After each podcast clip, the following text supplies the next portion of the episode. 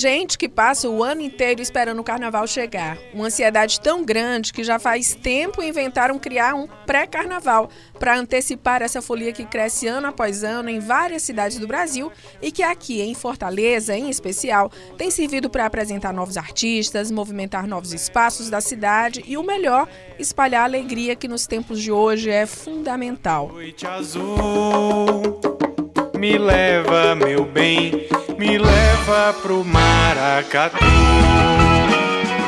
E é em clima de carnaval que começamos o Videarte de hoje, podcast de cultura do povo. Eu sou Cíntia Medeiros e junto com os meus companheiros Marcos Sampaio, editor adjunto do Videarte, e Renato AB, editor do Núcleo de Audiovisual do Povo e dramaturgo, vamos tocar esse papo.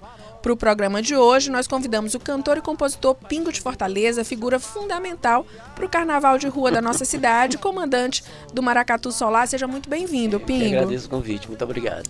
Cantor, compositor e mais um monte de coisa, né, Pingo? É, essas coisas que são só são, são adereços ali próximos. Né? tipo, coisas que a gente vai pra, É, às vezes é. eu faço, acha que meu currículo agora eu tô usando que eu achei legal isso é, aí. É bonito. Porque é mais econômico. Entendeu? A gente precisava duas linhas, cantor, compositor, que eu pesquisador, gestor, não sei o que. Então agora você bota multi-artista, além de ficar chique, chique. É, é, é, bem, bem rápido, né? Não Cabe até o que você não é ainda, né? é, porque o multi, né? Aí você viaja na onda, né? Gente, vamos começar falando de maracatu, que é um elemento importantíssimo do carnaval nordestino, principalmente de, de Pernambuco e do Ceará. Aqui em Fortaleza, o Solar, comandado pelo Pingo, está completando agora em 2020 15 anos.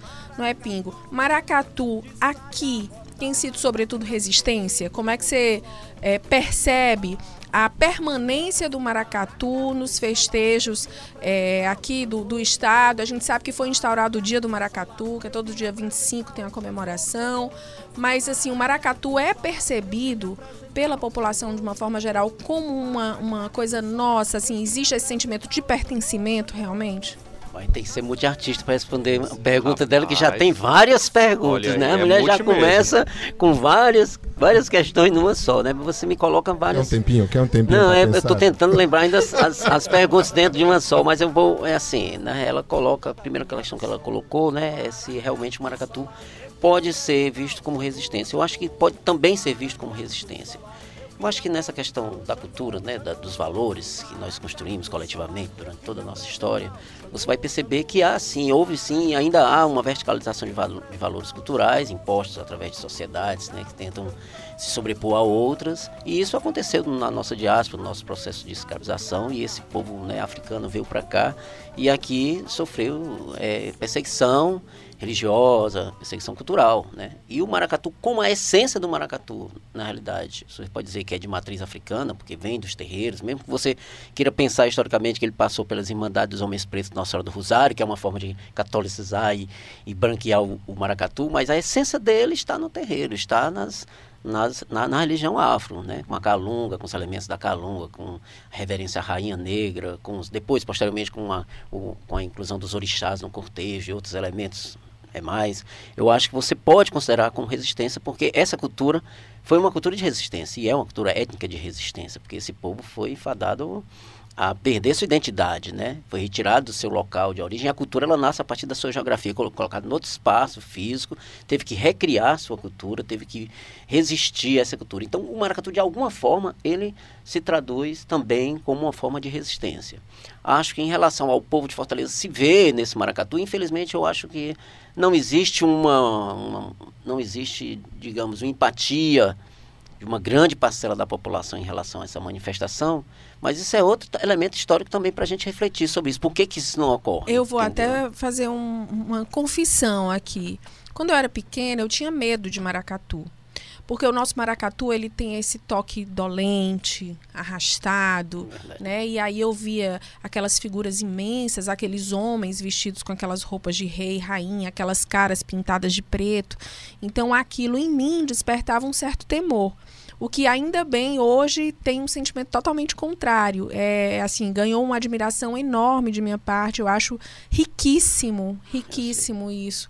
É, e eu não sei se esse sentimento passado que eu tive, ele passa também por outras pessoas. Talvez por desconhecimento. Eu não, eu não sei se o Pingo já ouviu esse, esse, esse depoimento dessa questão do medo, mas eu já ouvi outras pessoas dizerem também que tinham medo, porque acho que como é uma manifestação que, que, assim, você tem esse maracatu que acontece na, na Domingos Olímpico, que é grande, tem palco, mas também tem pequenas manifestações de bairro. Então eu já vi muita gente dizer assim que quando passava no meu bairro tinha muito medo. Acho que você já ouviu não, é, outras é, pessoas dizendo que tinham rapaz, esse medo, não, né? É, esse estranhamento ele é comum, né? Inclusive as primeiras manifestações escritas, registradas sobre o maracatu do Ceará, que se dão através dos cronistas do final do século XIX, revelam isso. Gustavo Barroso, por exemplo, ele disse que tinha medo dos maracatus, né? E, e, se fantasiava de ele se vestia de branco, né, de meio de fantasma assim, para espantar as pessoas, para se vingar do medo que ele tinha dos maracatus que passavam em frente à casa dele na Barão do Rio Branco.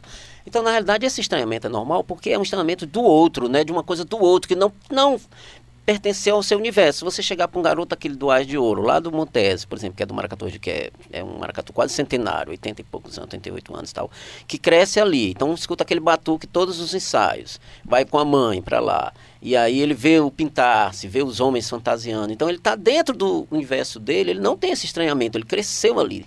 Naquele, naquele local. Então é normal isso, porque na realidade os maracatus eles vinham de determinadas comunidades, pequenas comunidades, normalmente familiares entendeu? Em espaços físicos delimitados, em tal espaço. Então, no, ali o Ar de Ouro atualmente é no Montes, mas já foi aqui, né? O, o Leão Coroado já foi no outro bairro. Então, lá no Bom Jardim, você tem Nação Iracema, que é lá no Jardim Iracema. Então, até hoje existe isso, é um pequeno quadrilátero ali, um quarteirão que as pessoas familiares vão e próximos aos familiares vão. Então, não é uma coisa abrangente, né? Universal. Então, isso é normal, esse estranhamento, e realmente essa, algumas terminologias nós estamos tentando, inclusive, transformar. Né? Nos meus livros, por exemplo, eu não uso mais o dolente que esse dolente ele vem de dor, né? Então, como o maracatu ele pode ser compreendido como uma representação simbólica de um cortejo, de uma coroação, de uma rainha negra, então algo festivo, não cabe uma, uma batida dolente para aquilo, de dor. Uma Mas a gente, a gente tenta substituir isso com os termos solene, né, de solene, por exemplo. Ele é solene, ele não é dolente. É uma das coisas que a gente tenta. Essas tecnologias acabam ajudando também uma compreensão, porque se você diz que é de dor, ele acaba ficando triste, né? Uhum. Então você não está comemorando a, a, o cortejo de uma rainha, você está entristecido porque está no cortejo. Então esse, esse, esse ritmo realmente ele se ele se, ele se estabeleceu ali na década de 60 como um ritmo padrão, embora não seja o único ritmo maracatu existem gravações da década de 40 que mostram uma diversidade rítmica que inclusive confirma essa, essa vinda do maracatu dos terreiros, onde você tem para cada orixá um toque específico, para cada né, entidade um toque. Então, é, em 60 ele ficou realmente com esse toque, veio até 90 e depois os grupos começaram também a diversificar essas batidas. É, né? isso já é bem perceptível para quem acompanha os desfiles é, do Carnaval de Rua de Fortaleza, já percebe, como, você, né? como eu. Maravilha, tá dizendo eu assim, tenho ah, maior orgulho, tenho o maior orgulho de dizer que eu prestigio o Carnaval de Rua de Fortaleza, o desfile de rua, é, e lamento muito perceber um esvaziamento muitas vezes do público dessa festa, que é linda, que, que mostra o trabalho de comunidades inteiras que se preparam, que se organizam, que fazem rifas, bingos, para conseguir levar essa festa adiante, né? Engraçado que você falou do medo, na minha história, a percepção que eu tinha enquanto criança e adolescente crescida no Icaraí, ali nos Mela Mela do Icaraí, no, no carnaval, é de que era uma festa triste, e é isso que você fala, nessa coisa do dolente. E quando eu fui a primeira vez, com 18 anos, a primeira vez que eu, fui, que eu assisti, já não, não demorei para poder ter acesso a isso. E eu achei uma, uma, uma festa extremamente alegre, para cima. É uma coroação. Eu não tinha uma percepção de que era uma coroação. Entendo, é verdade. É, a, a, imagem que ficava era dessa batida mais é, é, cadenciada, essa coisa. E aí quando eu cheguei lá era uma festa e a galera dançando, todo mundo morto de feliz, as crianças lá no meio da coisa. E a primeira coisa que ficou, e de lá pra cá, o que eu venho acompanhando é que a festa tá ficando cada vez mais alegre, tá ficando cada vez mais conectada com a cidade, com os temas e tudo mais. Mas eu acredito que é realmente um, um poder de convencimento que tem que ser testado ano após ano. Né? É, vocês colocam várias questões, né? A Cintia já coloca o esvaziamento da avenida. Então é um questionamento, porque o maracatu ele faz parte do carnaval que faz parte de um momento maior da cidade. Então, se a gente fizer um, um pequeno breve histórico, a gente vai perceber, e aí eu volto à questão da resistência, que ele foi a resistência, porque quando não havia nada na cidade, quando todo mundo saía no carnaval para os, os carnavais litorâneos, nos clubes e posteriormente nas praças, entende?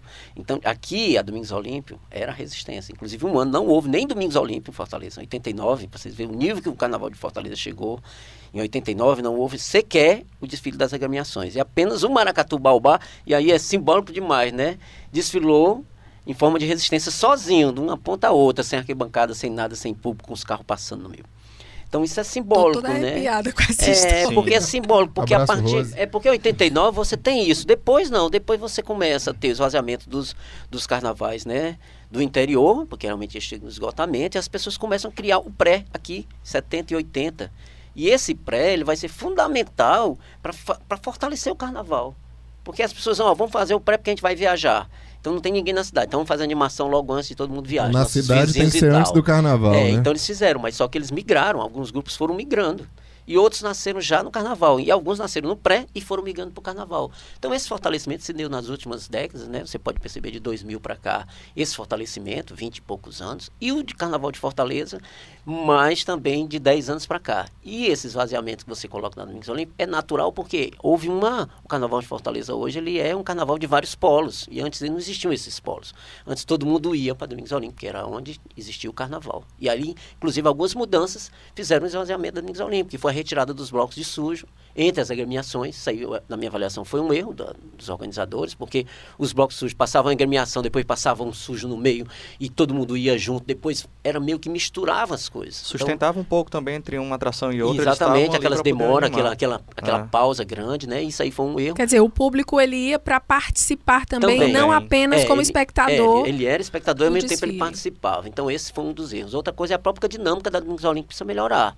A dinâmica eu falo das próprias agremiações, porque você vai um ano, você acha lindo, aí vai no segundo ano, você acha, lindo, mas já acha que foi igual ao do ano passado, você vai no terceiro, aí ah, não veio mais não, porque já foi lindo o primeiro ano, mas o segundo foi lindo, foi igual, e o terceiro está igual ainda. Mas isso aí é uma coisa que eh, remete a todo um processo de reestruturação, de discussão de, de, de, né, de questões também de estética, mas não só de estética, mas de empoderamento dos grupos, tonalidade, crescimento.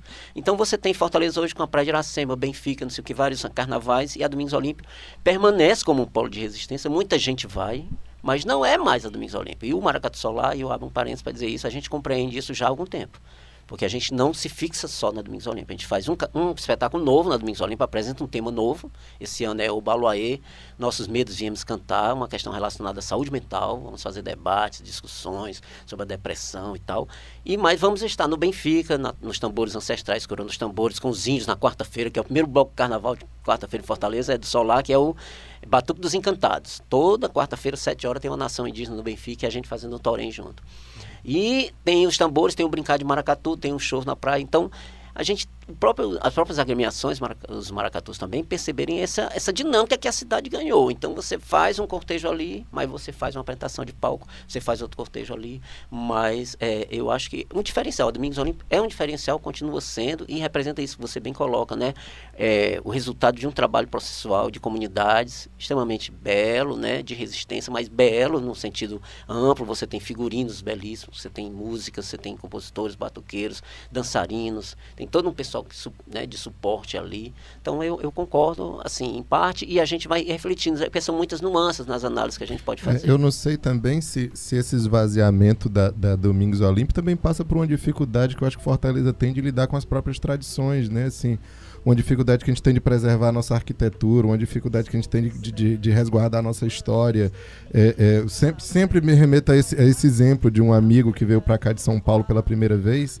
E eu perguntei, ele chegou na, na quarta e eu só pude encontrá-lo no sábado. Eu perguntei como é que tinha sido esses primeiros dias. Ele disse que adorou Fortaleza, passeou muito, adorou canoa quebrada, adorou cumbuco, adorou. Digo, cara, que bom que você adorou, mas nada disso é Fortaleza.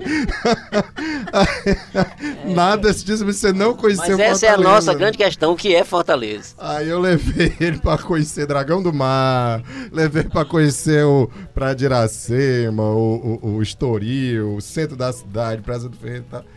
E ele disse, olha, eu cheguei no hotel, perguntei sugestões de, de, de locais pra passear, e eu fui no que me indicaram. Ou seja, Tá vendo? o hotel não indica Fortaleza indica. você conhecer. E é né? o que é material, o que é palpável, que é um Sim. centro cultural. Imagina o que é imaterial, que Sim. você não encontra tão facilmente como Maracatu.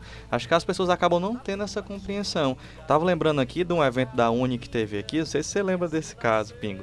Do evento da Uni que teve aqui, que os estudantes estranharam Maracatu, inclusive apontaram que tinha blackface ali, porque as pessoas estavam com o Ah, rosto pintado. disso. Você lembra que causou uma polêmica? Ou seja, era, um- era uma, uma falta de conexão que se estabelecia ali de tentar entender algo que, como o Pingo falou agora há pouco, já nasce dessa ancestralidade. ancestralidade. Então, É, não tinha uma conexão.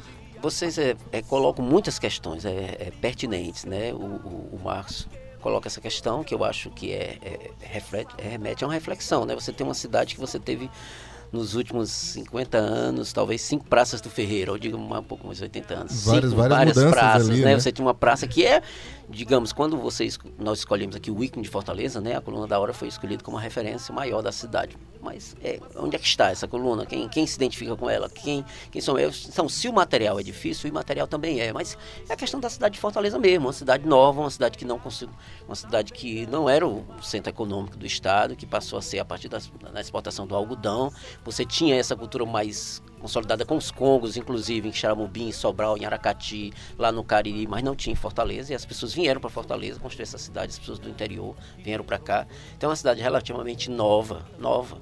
E cresceu muito rapidamente. É impressionante quando você pesquisa os números do crescimento de Fortaleza. Você vê que ela vai dobrando ali em 1900, 1880, ela dobra, 1900 ela dobra a população, 1930 ela dobra de novo. É. É um assim, ela é uma coisa que é como se não tivesse tempo para você consolidar algo, dizer assim, eu sou daqui, Fortaleza é isso. Aí, dez anos depois, Fortaleza já é isso. Veja pelos próprios bares contemporâneos. A gente não tem referências. Você tem hoje uma coisa, um bloco, você tinha um sanatório, já não tem, já tem outros. Você tem o luxo, mas ninguém sabe. Então, O glitter, né? É, o glitter que já glitter, muda, é, ele surge e já muda no ano é, é seguinte. uma dinâmica muito grande e tem essa dificuldade, mas mesmo comparando com o que a gente colocou em Recife, você tem Recife. Onde é? Qual é o- quais são os marcos do Carnaval de Recife? Vocês mesmos podem responder. Vocês vão estar no Marco Zero, você vai para Olinda, você vai para o... Né? Tem o desfile das agremiações lá também, mas esse não é, o- não é o referencial. Os blocos vão para lá. E as pessoas vão para lá, mas não é o referencial. O referencial é o global, é o geral. Mas lá existe também. Um dia eles vão, mas eles não estão só lá. Eles estão desfilando nas ruas, como em Olinda. Eles estão todos, estão tem um desfile competitivo lá, né? Que, que é algo que foi a- aprendido, foi absorvido dessa cultura da competição das escolas de samba do Rio. Então nós entramos muito nisso. Eu acho que isso é uma questão também para pensar, para refletir. Será que essa competição faz bem a, a, a, a, a esse, a esse momento ali da Domingos Olímpicos, sabe? Por exemplo, o Solar não participa da competição. Então a gente vai, a gente constrói um tema, a gente brinca, a gente tem hoje 250 brincantes, mas a gente não, não prioriza isso. Então em Olinda você vai, eles estão lá no dia, prior- priorizando a competição, mas eles estão todo dia desfilando lá. Passa o maracatu, passa outro maracatu, passa o maracatu. Passa... Então essa talvez é uma percepção. A Domingos, ela pode ser fortalecida, eu acho que é uma questão de pautar mais elementos para a própria Domingos Olímpico. No ano que eu coordenei- o Carnaval em Fortaleza em 2005, a gente tinha shows depois dos desfiles. Um palco centrado lá, que eu tive a felicidade de coordenar o Carnaval 2005, primeiro ano da Luiziane. Então a gente colocou uns palcos, show de Moras Mulheres. Então as pessoas ficavam ali e tinham sujos, né? Tinham sujos, tinham as agremiações e no final tinha shows. Então aquilo ali fervilhava de pessoas. Tá, tá, tá, pra lá, pra cá. Agora hoje em dia você bota ali o, o Olodum, o Crioulo na Praia de Iracema. Aí bota os maracatus aqui no mesmo dia. Aí você tem os blocos lá no Benfica, você tem o, o- na Praça dos Leões, outros grupos. Então as pessoas ficam divididas e elas vão para aquele lugar onde a- o chamamento é mais forte. Às vezes é nível de- difícil competir com o Zé Cabaleiro, competir com a Margarete Menezes. Com certeza. É, embora nós tenhamos um público fiel como a Cíntia, que vai, que vai e fica até o último, o último agremiação. Mas realmente são, é, são visões que podem melhorar. Eu acho, eu acho que a Domingos Olim pode ser é, realmente requalificada, pensada um pouco, com um pouco mais de carinho dentro desse universo grande. né, Porque ela, é- ela- ela é muito representativa, ela é simbolicamente distinta de um show de palco. Né? Você tem, eu- eu costumo dizer que eu como faço o palco e faço o cortejo, depois que eu fiz o primeiro cortejo, mudou a minha, minha vida, assim, porque na realidade você faz um show, você tem 20 músicas no seu repertório para o mesmo público, né? Então você toca ali, vai e vai de afuso pro pão, que vai aí tem uma dinâmica do show time, tá, termina o show, a grande final e tal. Na Avenida Domingos Olímpio você tem uma música para vários públicos, né? Porque você começa tocando uma música no quarteirão, quando você termina aí já é a mesma música, mas já é outro público no outro quarteirão. E aí é tão diferente, porque você vai, a música ela vai ganhando uma, ela é uma música só, mas ela vai é, Ganhando força. ganhando força, encorpando, o grupo vai encorpado, a gente chega no final arrepiado, todo mundo cantando junto e uma energia incrível. Então é uma algo assim, para quem participa, é um diferencial. Porque você está ali dentro, com todo mundo cantando uma música, tocando, e vai, aquela música ela vai meio que né, mântrica, vai crescendo e o público vai cantando junto. Então é belíssimo. Então eu acho, eu acho que a Domingos Olímpico representa, é um diferencial e pode ser pensada como um diferencial. Eu vou agora mudar um pouquinho aqui de assunto de, de Domingos Olímpio, de Maracatu, para saber histórias de carnaval. Né? E aí eu queria saber de vocês. Quem, a- a- antes da gente começar a gravar, levantou-se aqui a polêmica, somos todos apaixonados por carnaval. Sim. E já foi Parece que nem desconstruído. todos, né? Aparentemente nem todo Porque, mundo. na verdade, entre gostar e a Domingos Olímpio ser apaixonado, tem um- uma distância grande. Coleguinha Marcos Sampaio aqui do Eu lado. queria ser o último porque eu preciso pensar numa história que eu lembre de Espera o ano inteiro, na verdade, pelo carnaval, mas é pra subir a serra, pra Guaramiranga, pra curtir o Festival de Jazz e Blues lá em Guaramiranga. É, é. A, a, a- eu só perdi as duas primeiras edições do Festival de Guaramiranga. Daí em diante eu fui todos os anos, pelo menos um dia. Pelo menos um dia eu fui pra lá. E, e acho que um, um- Vamos lá, né? Deixa eu me lembrar aqui uma história bacana. No Festival de Guaramiranga eu já vi muita coisa maravilhosa. Já vi Torquato Mariano, Jobim Trio, gente, com Daniel Jobim. Eu sou apaixonado por Tom Jobim, então foi, foi lindíssimo isso. E, e um show muito bacana, agora me lembrei uma história boa, tava enrolando aqui até me lembrar, mas me lembrei agora. Foi um show que eu assisti, acho que no meu primeiro carnaval em Guaramiranga, que foi uma jam de blues que eu assisti lá, que tinha muita gente bacana, Flávio Guimarães, que é um dos maiores gaitistas do Brasil. O- er- eram vários membros de várias bandas, de várias formações, que se reuniram ali num trabalho. E quem cantava era o Nazi, do, do Ira. Anos depois, eu tive a oportunidade de conversar com o Nazi e perguntei pra ele se ele lembra. Ele disse: Cara, aquele show foi maravilhoso, mas uma coisa que eu nunca imaginei é que tivesse algum lugar que fizesse frio no Ceará. Então eu levei, só levei bermuda, eu levei camiseta, eu tive que usar um casaco da minha mulher. E eu, de fato, eu me lembro que era um casaco muito fininho, muito feminino, entendeu? Achava que era Gente, figurino, né? Mais andrógeno, mas não era imaginei, eu não. digo, deve ser um figurino de palco, mas disse não, que ele nunca imaginou que tivesse um carnaval, nu- tivesse frio no Ceará. Mas foi um show espetacular, ele adorou. Eu tô, e, eu, até hoje, ele tenta trazer esse show de volta pra cá, porque ele é um fã de blues e tal, e adorou ter vindo pra cá. E, e ainda não conseguiu, mas espero que, sabendo dessa história, quem estiver nos ouvindo acabe incentivando pra que ele volte. Com, com roupa de frio. Com roupa de frio dessa vez, né? Você, Renato? Eu tava São muitas histórias, né? Porque eu sou um carnavalesco bem eclético, assim, eu gosto de tudo. Daqueles que faz É. a fantasia, Leva a gente. sério, Tem um figurino pra fantasia. cada Ca- dia. é, Olha aí, tá convidado para ir pro Solar esse ano. Ó, deixa comigo que eu vou, viu? Já Olha passou na. Domingos Olímpio alguma vez? Já, já passei. Ah, e aí então uma pronto. história muito boa que eu tenho é dessa, assim, que foi o meu primeiro ano trabalhando aqui no jornal. Não vou lembrar, acho que foi 2013, acho.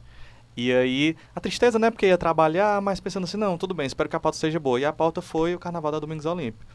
Só que aí nesse mesmo, nesse, essa- isso que você estava falando de ter vários polos ao mesmo tempo, nesse mesmo dia ia ter Luxo da Aldeia, ia ter a banda War, que é uma banda que dá outra pegada, um tecnobrega lá de, de Goiânia, ia ter lá na Praia de Iracema. E eu disse, eu vou pros três. E aí, assim, ó, vou, Vou estar três nos e três. ao mesmo E ao tempo. mesmo tempo ainda vou escrever um texto. E eu que lute. E aí deu certo. Então, assim, tava aqui, eu vivi. Quando acabou o dia, eu disse, meu Deus, eu vivi três dias aqui num dia só. Porque, assim, era uma experiência de carnaval diferente, aquela coisa toda. E eu levei o grupo de amigos que estavam pela primeira vez na Domingos Olímpio. Todo mundo começou meio assim, ah, Domingos Olímpio, mas terminou todo mundo. E tinha o Bloco do SUS ainda, a galera tava lá brincando. Então, tal hora, a gente tava querendo invadir, era pra também estar ali no meio. E aí depois corri pro luxo da aldeia, peguei o finalzinho do show e depois terminei na banda O dançando lá até tal hora na praia de Iracema. E é, o carnaval é muito disso. Depois eu comecei a ir pra Olinda, e aí eu vou há quatro anos seguidos pra Olinda. E esse ano agora eu não sei o que, é que vai Vai acontecer. pro Solar, vai pro Solar. É, esse ano eu vou pro Solar. Você, Pingo? Rapaz, eu tenho muitas histórias. É, né? você Tem deve as ter histórias, é, inúmeras, né? Mas algumas, Tem umas histórias, tem uma Só história. 15, conte só Rapaz, 15. não, eu vou contar uma história que é bem emblemática, que remete assim ao, ao mestre Juca do Balaio, né? Que é no meu primeiro ano do Ais de Ouro, em 99, que eu fiz uma música, outros 500, falando da questão da, da, da, ocupação do Brasil, já levei um tema político, e fiz tudo, e mexia em tudo, e vamos botar lixo nas fantasias, cheguei lá, né, e algumas coisas eu fui conhecendo o mestre Juca, eu tinha medo dele, né, assim, de, da postura dele como, ele não era mestre, oficialmente mestre, mas era a referência do grupo, né, e aí eu ficava olhando o mestre, olhando o grupo, poucos integrantes e tal, e ele, rapaz, vou botar aqui uns bonecões, né, uns bonecões grandes na avenida, vou fazer uma ala de artista, botar uma faixa, Vamos lá, eu, eu sempre trabalho com a liberdade estética, liberdade artística. Não, eu, eu sou um, assim, um amante da, das, sabe, da reinvenção, da coisa. Você não tem, você tem tanta coisa que tem que ser exatamente como é para ser. Então a arte não, não cabe isso aí. Você fica, ah, tem que ser assim porque foi assim. Não, tem jeito que eu senti, vai ser. Aí o Omar, que é do Tupiniquim, né? Eu digo, Omar, vai levar teus bonecos lá pro mestre Juca pra gente mostrar. Ele tinha uma, um boneco, uma negra e um negro, né? Bem grandes assim, umas roupas tal. Que eu vou mostrar pro mestre Juca pra gente botar na avenida. Aí o Omar chegou, né? E o mestre Juca na calçada ali do Ardiano Montes. Aí eu digo, mestre Juca, esse aqui é o Omar.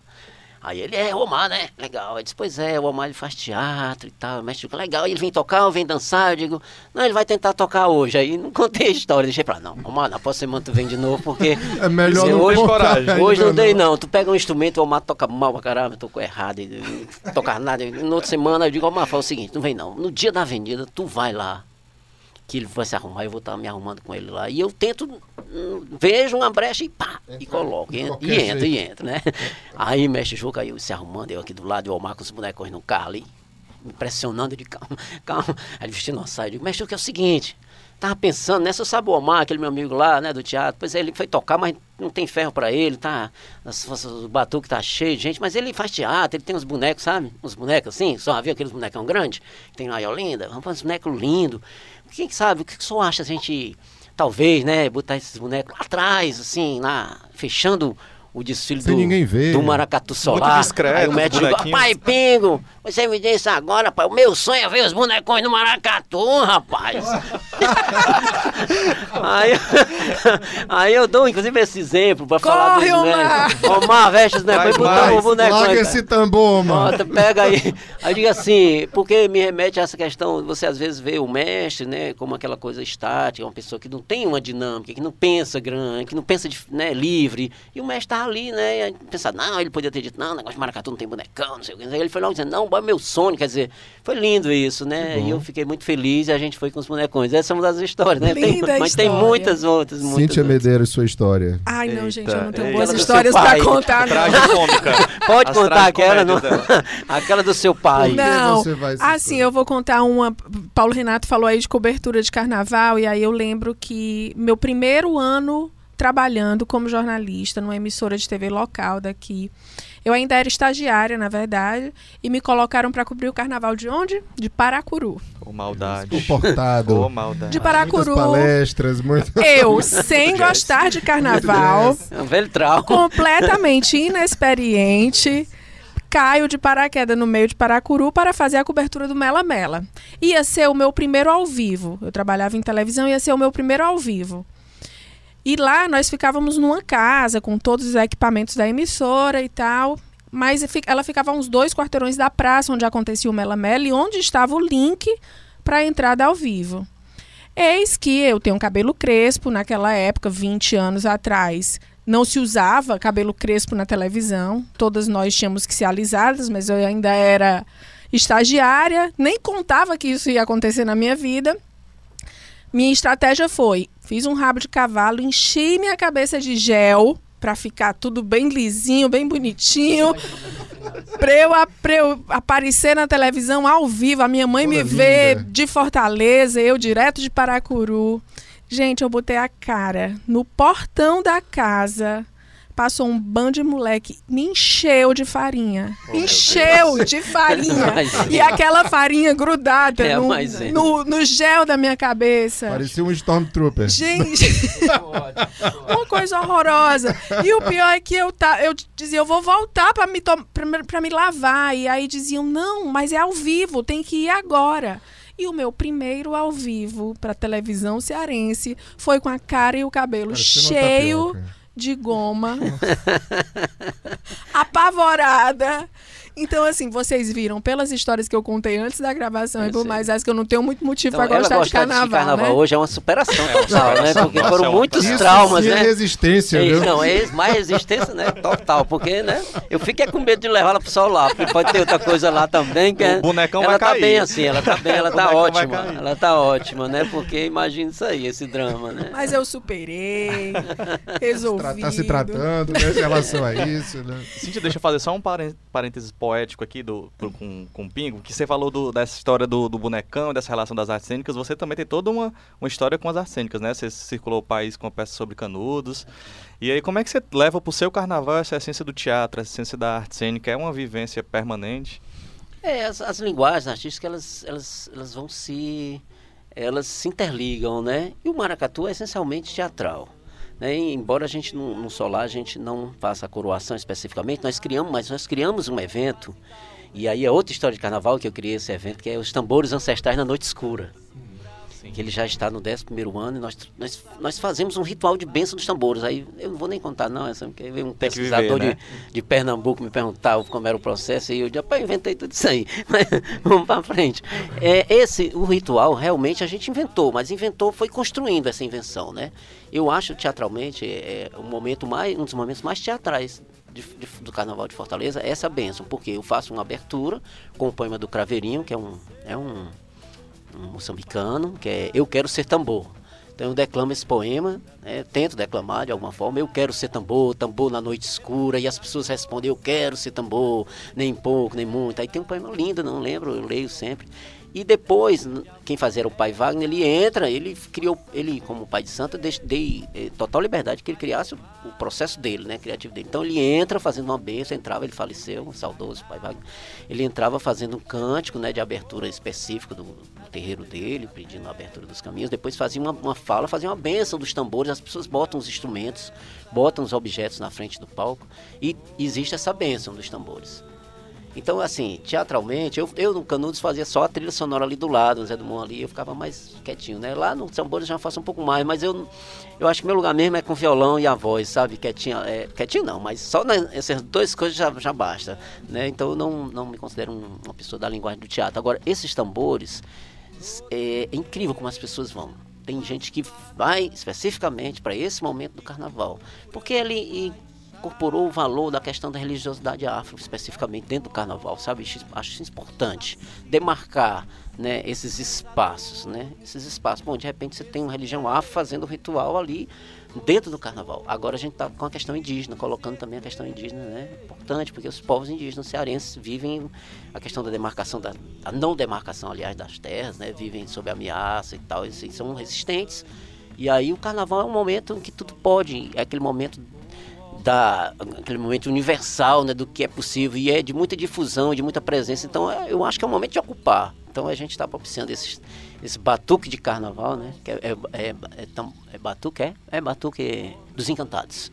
Vai ser esse ano o segundo Batuque dos Encantados, quarta-feira. Então, para quem quer, quer tem que estar chegando de Olinda, quem está chegando de Guaramiranga, já desce ali na rodoviária ali sete horas e vai ali para Benfica, está chegando de Olinda, já pega aquele ônibus que chega de manhã. Então já tem carnaval Fortaleza na quarta-feira, sete horas da manhã, de sete às oito, começa. Esse ano deu uma chuva. Ano passado foram os anacés. Os anacés. Rapaz, deu uma chuva. Você se lembra da quarta-feira, da chuva da quarta-feira aqui em Fortaleza? Quem tava aqui? Cara, e a gente molhado, tocando, fazendo assim, aí a chuva. Mas foi lindo. E esse ano estaremos lá. Pingo, eu vou me aproveitar de um, de um mote que você deu no início da sua fala passada, quando você falou assim, ah, eu levei pro, pro enredo do, do Maracatu uma politização, é, agora você falou da questão indígena, e a gente vem discutindo muito, inclusive foi pauta muito recente do Vida e Arte, a questão da politização do carnaval, né, nos enredos das escolas de samba, nas próprias loas dos maracatus, essa questão da denúncia social e política que vem acontecendo de forma muito clara e evidente nos últimos anos, embora seja uma coisa histórica que faz parte do samba realmente, é, essa coisa da, da denúncia social. É, e no episódio passado, só para contextualizar, nós falávamos sobre novela e a gente falava também do papel da novela para além do entretenimento, mas também para abordar é, discussões que tocassem a sociedade de alguma forma e esclarecessem, abrissem caminhos, enfim, promovessem reflexões. Você acha que o carnaval tem esse papel também? Isso tem se fortalecido? É, as pessoas não estão muito ligando para isso e não é por causa de uma marchinha de carnaval ou de um alô, de um samba enredo que elas vão se deixar tocar por essa ou aquela situação? Eu acho que a prática carnavalesca é isso, já é isso, já é um, um já é um contraponto ao cerceamento da liberdade de expressão. Porque o carnaval sempre foi esse momento né, da liberdade de expressão. Então ele carrega isso consigo mesmo, na sua essência. E eu acho que nós temos um papel importante. Eu acho que, mesmo que você não esteja explicitamente no seu conteúdo, mas na sua prática, no seu processo, né? Por exemplo, o, o, eu, o, que eu posso falar especificamente é do processo do maracatu solar. É muito rico nesse aspecto, sabe? A gente trabalha a questão da liberdade de gênero, né? a gente trabalha a questão étnica, religiosa, a gente está fazendo debates. A gente fez um debate agora sobre a figura de Obalauê e seus, e seus arquétipos através da, do candomblé, da Umbanda. Então tá lá, a gente vai discutir a, a questão da, da doença mental. Nós vamos visitar o projeto Quatro Varas, vamos na, lá no Bom Jardim que é a questão que está atrelada ao nosso tema. Ano passado nós fizemos Iemanjá, então nós fizemos oficinas com as pessoas em situação de rua na Praça do Ferreira. Então eles tocaram conosco no carnaval e nós tocamos no bloco do papelão, que é um bloco que eles têm. Então toda quinta-feira a gente estava na Praça Ferreira com as pessoas em situação de rua tocando, fazendo oficina. Então, é, nós fizemos uma coleta seletiva, como era Iemanjá, e a gente fez a transversalidade com a questão ambiental e tal. Nós estamos na, na Praia do Cruz, a gente recolheu, fez um dia de coleta de material de, né, lá então a gente viu a, a, a, problemática que é realmente a poluição dos mares, né, das praias. Então eu acho que é importante nós estarmos ligados. Eu acho que a politização no sentido pleno mesmo é algo que é inerente a qualquer artista. Você não faz arte sem, sem politizar. Você está sempre politizando. Quando eu falo de Canudos, eu estou politizando, embora não seja explicitamente político. Eu não estou partidarizando, não estou me colocando, inclusive, com nenhuma, em nenhuma vertente né, dessas claramente é, ideológicas. Mas ao falar de Canudos, eu estou falando muita coisa. E eu agora vou lançar um documentário sobre Canudos, então eu estou falando sobre o respeito à, opção da coletividade, o respeito à religiosidade no seu amplo aspecto, então os romeiros, o, o conselheiro, sabe? o questionamento, a questão de da sobrevivência do Nordeste, a questão da produção coletiva, a questão do latifúndio. Então, são cada coisa que você canta, quando você canta o afeto, quando você canta o amor, você está politizando. Você canta a liberdade, né, de, das pessoas poderem se relacionar, independente dos seus gêneros, as opções de gêneros, então, você está politizando. Então, acho que é um momento de afirmações de valores. Eu acho que uns mais, optam por uma, uma postura mais explícita, outros uma postura menos né, explícita, mas nem por isso questionadora desses universos, porque nós precisamos estar questionando. Nós vivemos num país que teve um Ministério da Cultura extinto. Nós vamos refletir por isso. Mas por que, que ele foi extinto? Porque não houve também a criação do, do, do Sistema Nacional de Cultura. E a PEC ainda está lá. Nos nossos governos mais progressistas, a PEC não foi votada e não foi feita a vinculação de receita. 2, 1,5% e 1%. A, então, o secretário do Ceará saiu aqui há 10 anos atrás, correndo todo o município, criando a Secretaria de Cultura, o Plano Municipal de Cultura e criando os Conselhos Municipais de Cultura para entrar no sistema, para receber um recurso federal. Não foi criado o sistema, o cara chegou lá e acabou. Se tivesse criado o sistema, se tivesse vinculado a Receita, ele não poderia ter feito isso. Ele ia ter que fazer uma, uma reforma constitucional. Daria mais trabalho, né? Ele não conseguiria. Porque ele não consegue, como ele não vai conseguir mexer na vinculação da receita da saúde e na, na vinculação da receita da educação, que foi, foram coisas que, num país que dificilmente as coisas dão certo, deram certo. Que, embora você queira ou não, a vinculação da saúde da educação garantiu aquele município que tem pouca arrecadação, tem uma saúde mínima lá. Não é a ideal, é, a gente sabe disso, não, nada no Brasil é ideal, nem nada em qualquer lugar, em nenhum lugar tudo é, nada é ideal, mas algumas coisas aqui foram construídas e foram consolidadas e têm resultados positivos. Então eu, eu concordo com você, eu acho que a gente tem, nós no Solar nós temos uma, uma preocupação nesse aspecto, nós fazemos uma discussão política, nós estamos nas manifestações quando a gente percebe que é possível estar, não em todas, mas a gente, quando algo, por exemplo, agora na questão da educação, quando foi colocado que iam tirar as bolsas, o quê, só lá foi para o cortejo com os estudantes, tivemos lá na manifestação da Praça da.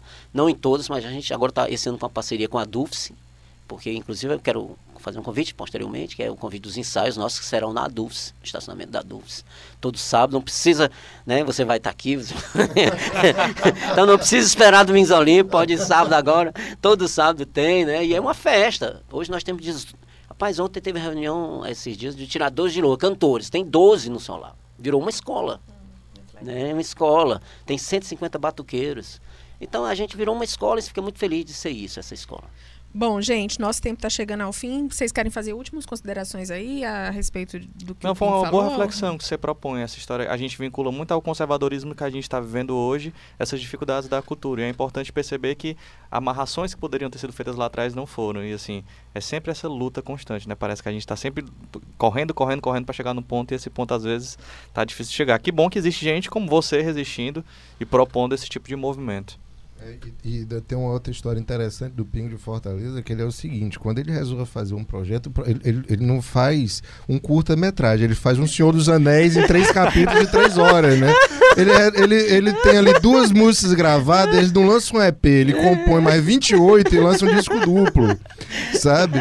Aí junto com o disco duplo, ele lança um livro de capa dura, com 300 páginas, entrevista com todo mundo... Não, Então, assim, e agora ele tem um site que disponibiliza isso tudo, não é isso? é, a, gente, a gente Não gosta... sei nem eu se o site cabe isso Não, tudo que eu você go- é, produz, tá, né? tá melhorando.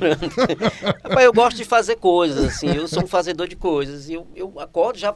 Eu acho que eu não durmo, né? Eu, eu, eu, assim, eu acho que eu vou dormir, mas eu fico pensando no que eu vou fazer. Eu já acordo fazendo o que eu pensei quando eu estava dormindo. O som- a dormida é uma reunião, né? É uma reunião comigo mesmo, né? E não, É um e várias ensaio, ele tá dormindo e, ensaiando. E várias influências, né? Yuga é, tá ali sonhando, é uma reunião, né? Vocês já estão me dando ideias aqui, várias coisas. Então eu gosto de fazer, mas eu não faço só, né?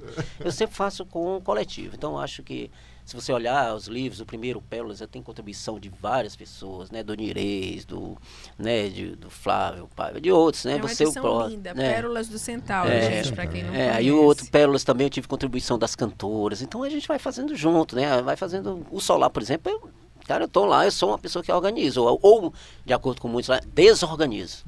Porque o Solar é o seguinte, né? diz assim, só para vocês também, porque vocês podem desfilar na Olímpico, porque tem uma comissão que diz a inscrição até amanhã. Mas se chegar na véspera, o pingo deixa. Não, mas Entra. aqui você não vai me desorganizar, não. Meu tempo tá chegando fim, eu preciso encerrar. Tá vendo E sou? não Olha tem aí. pingo que resolva. Aí, ó. Pingo, antes da gente encerrar, a gente faz um quadrinho aqui que a gente chama de Poucas e Boas, que são de dicas é, de algum lugar para você ir na cidade, de algum livro para ler, uma série. E a gente queria saber uma dica sua. Quer pensar um pouquinho? Eu vou passando para os meninos. Marcos. Meu. Bom, minha dica hoje é um filme sensacional que está no Netflix chamado Barato de Iacanga. Esse documentário conta a história de um festival que aconteceu em 19, não me falha a memória, em 1975, hum, chamado Festival das Águas Claras, um negócio É o meio completamente que o Woodstock brasileiro, Isso. né? Exatamente. É, é lindo, o documentário tá um muito negócio lindo. Completamente mambembe que reuniu um bocado de banda que ninguém sabe quem era na época, mas enfim, deu certo, reuniu um. O monte de lev- maluco. Mas levaram até o João Gilberto, né? No penúltimo. Aí Sim. quando foi nos anos seguintes, a turma se empolgou e já foi Gilberto Gil, Sandra de Sá e, e Luiz Gonzaga também Luiz foi. Gonzaga tem uma cena maravilhosa onde ele diz: Quer dizer que isso, isso aqui é rock and roll? Pois eu sou rock and roll É também. massa isso aí, é incrível. É incrível. forte Muito demais. Porque ele bom. empolgadíssimo com a galera lá e de fato assim comparam com o, o festival de Woodstock por tudo, porque era uma turma de hippie, porque a música era maravilhosa, porque muita gente entrou sem pagar, porque gerou um caos na cidade do interior igual A polícia chegando junto e A eles polícia contornando. resolveu dar a contribuição dela, mas enfim, o Barato de Acanga é um barato, o filme é espetacular. Renato. Sem falar, só pegando um gancho, sem falar que tem músicas lindas que eu não conhecia ali. A trilha sonora é muito boa. E você eu- pensa um festival viajando. que tem João Gilberto, não é Nossa qualquer Senhora, um, né? é. Não, é incrível. Tá muito bem, o documentário tá muito bem dirigido. eu Muito achei, bem editado, muito. curti muito. É, sim, pensei num espaço. Vou dar uma indicação de um espaço dessa vez. Queria indicar a Casa Patuá, que é um espaço que tem é, na João Cordeiro, chegando na Praia de Iracema, ali perto do Bar da Mocinha. A comida é maravilhosa, o local é charmosíssimo. Quintalzinho, Um né? quintal gostoso. lindíssimo e as minas usam a casa para fazer exposição, então sempre tem um artista novo expondo lá. Ah, Os drinks são maravilhosos. Eu tomei um de tangerina com pimenta que é dos deuses. Olha aí. Sem falar que é bem pertinho da mocinha, então você sai, vai ali pro samba, perto de Tereza e Jorge. Então, assim, Fortaleza tem disso, né? Do nada você vê Experiência que você teve do carnaval de ir pra um canto, passar pra outro, Levei pra depois pra vida. outro. Levei pra vida, agora é assim. Só não contei né, nessa história que quase cheguei atrasado no show ali quando terminou o Domingos Olímpico. Não tinha Uber que me levasse, eu saí caminhando a pé e desesperado e eu sem celular. É outra história de carnaval. Eu aqui nessa esquina aqui do Jornal Povo. Cara, eu não tinha carro pra me levar lá pro show e o show lá começando antes do Olodum e eu aqui. ó. bom, dando a mão, pedindo carona. Aí passou um cara, o Rodrigo Tembiu me levou. Mas a minha dica, né? Vá lá. É o seguinte, eu, eu poderia fazer uma diversas dicas, poderia não ser tão caseiro, né? Assim, né? Fazer uma dica como, né? mas eu vou, vou ter que ser caseiro porque é o seguinte, o espaço de ensaio do solar aumentou umas cinco vezes. Nós fazíamos no nosso quintal, que era na Avenida Universidade 2333, e às vezes ficar pequeno, para a pessoa dançar, para a pessoa ficar mais. Porque realmente o fluxo de pessoas é bem legal. E a gente conseguiu uma parceria com a Dufs, está fazendo os ensaios aos sábados no estacionamento que da Dufs. Só que o estacionamento da Dufs é grande, é aquela coisa esticadona. Então, a gente está convidando as pessoas para participarem desses ensaios todos os sábados, a partir das 18 horas na Avenida da Universidade, né? Em frente ao 2333, que é só lá, mas é na estacionamento da Dufs, todo mundo sabe, ali perto da economia. É aberta ao público, tem bar também. E tem, assim, cantores. É três horas de, de maracatu nos mais diversos ritmos, nas mais diversas canções. E é, assim, uma festa. Você fica ali dentro, vai ter segurança. É um espaço que você vai poder dançar. Então, para quem gosta de dançar, quiser visitar, quiser curtir, fica essa dica aí. Maravilha. E a minha também vai ser de um espaço. Na verdade, é um espaço que é recém-inaugurado aqui em Fortaleza, que é o Autoral Comedy Bar. É um bar de, voltado para apresentações de humor, um empreendimento, vamos dizer assim, da Valéria Vitoriano. Né, a, a, mulher por trás da nossa querida Rocicléa. É, e eu acho que é um lugar que merece ser visitado. Assim, é realmente tirar o, o, o, a, o espetáculo do humor daqueles espaços que já, a gente já, já conhecia, que na verdade o próprio fortalezense não olha muito. Ficou uma coisa muito para turista, então tá chegando mais perto da gente. E eu acho que cada novo palco que se abre nessa cidade é preciso que seja celebrado. Né? Fortaleza carece muito disso. E é preciso que nós, os fortalezenses, garantamos a permanência desses espaços. Né? Os turistas são ocasionais. A gente eu acho que tem um pouco de responsabilidade. Fortaleza é uma cidade de espaços tão efêmeros. Então, assim, um dia abre uma casa e cinco meses depois você quer ir lá naquele lugar e é surpreendido por ele não estar mais lá. Então, a minha dica é para que nós, fortalezenses, prestigiemos o humor feito aqui, e mais um espaço daqui. E a Rociclé é unanimidade na cidade, né? Todo mundo ama essa, essa figura. É. Então acaba trazendo uma galera muito diversa pro bar dela. Assim, Sim. do Super Moisés ao né? Edmilson, É. a Camila Urques, a, todo mundo tá É, aí. Merece, é uma assim, trajetória, é uma É, trajetória. é toda uma né? trajetória. Ela tem A Rociclé tem trajetória. 30 anos de história, É. né? Começou ali com a assim, Meirinha, né? Era uma Deu oportunidades para muitas pessoas, então eu acho que Massa, é, é um espaço a ser celebrado. E a outra dica, para você não esquecer de acompanhar o Videarte em nossas várias plataformas, no nosso caderno impresso lindíssimo, de capas maravilhosas e de conteúdo incrível, no, no Jornal O Povo, no portal O Povo Online, no nosso Instagram, Videarte O Povo, na Rádio Povo CBN nas manhãs de sábado, na Rádio Nova Brasil nas noites de domingo, num programa apresentado pelo queridíssimo Marco É Sampaio. Olha aí, Tudo muito bom, tudo muito bom. Por hoje é só. Lembre-se que você pode acompanhar o Videarte, podcast de cultura do povo, em todas as plataformas digitais: Spotify, Deezer, Spreaker e também no povo.com.br/barra podcasts. Apresentação: Cíntia Medeiros, Marcos Sampaio e Renato AB. Produção Marcos Sampaio e Cíntia Medeiros. Edição Mariana Vieira. Estratégia de podcast João Vitor Duma. Semana que vem a gente tem um novo encontro. Até lá, pessoal!